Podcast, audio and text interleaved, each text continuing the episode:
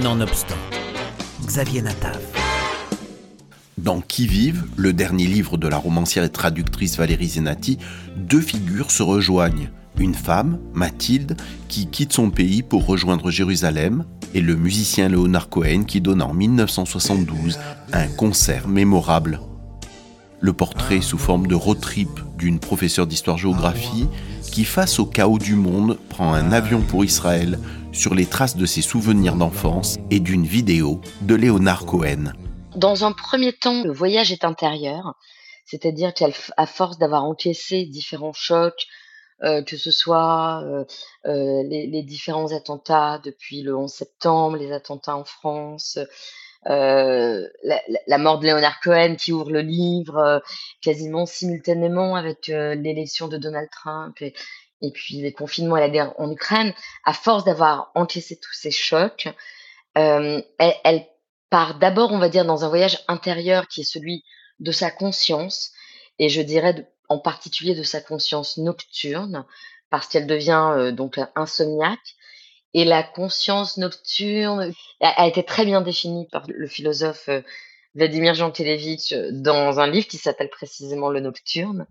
et qui parle à la fois de, de, de cet art musical, de cette forme musicale et de tout ce que peut susciter la nuit comme, comme clairvoyance. Donc, elle part d'abord là-dedans et ensuite, à la faveur d'une vidéo qui compte beaucoup pour elle, où, où elle voit Léonard Cohen dire et agir d'une manière euh, exceptionnelle, euh, dans une grande quête de justesse, elle décide elle-même de partir en Israël. Et donc là, c'est un voyage bien réel qui s'enclenche, euh, une forme voilà, d'aventure, puisqu'elle ne connaît pas ce pays, quasiment pas. Et là, je dirais que ce voyage, elle le fait pas dans l'intention de confronter son passé aux questions du présent, mais c'est ce qui va se produire tout de même. Dans ce roman sur la désorientation féconde, sur l'absence de soi comme possibilité de s'y trouver nouvelle, Léonard Cohen sert de fil rouge à l'errance de Mathilde. Léonard Cohen a énormément d'importance dans ce livre, même si ce n'est pas un livre sur lui. Il en a eu beaucoup pour moi pendant l'écriture, bien sûr. Euh, il, n'est pas à la source première du désir d'écrire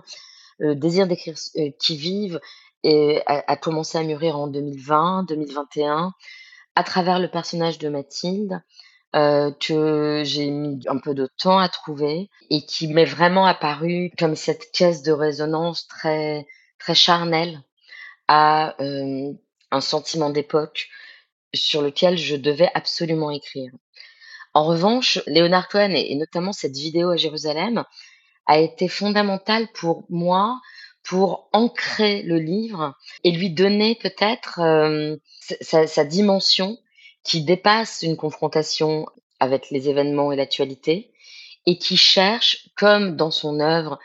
que ce soit ses chansons, ses poèmes ou ses romans ou, même les interviews qu'il a données, qui soit en quête d'une dimension euh, plus vaste, euh, d'une interrogation existentielle, d'une interrogation sur le mystère ou les mystères de la vie, sur l'invisible, quelque chose d'un peu métaphysique qui vient, qui vient beaucoup chez Leonard Cohen de, la cabale, d'une interrogation juive et existentielle, et qui a été pour moi presque, je dirais, la tonalité de ce livre. Un livre qui est une invitation pour le lecteur à chercher sa place dans une époque agitée et opaque. Qui vive de Valérie Zenati est disponible aux éditions de l'Olivier.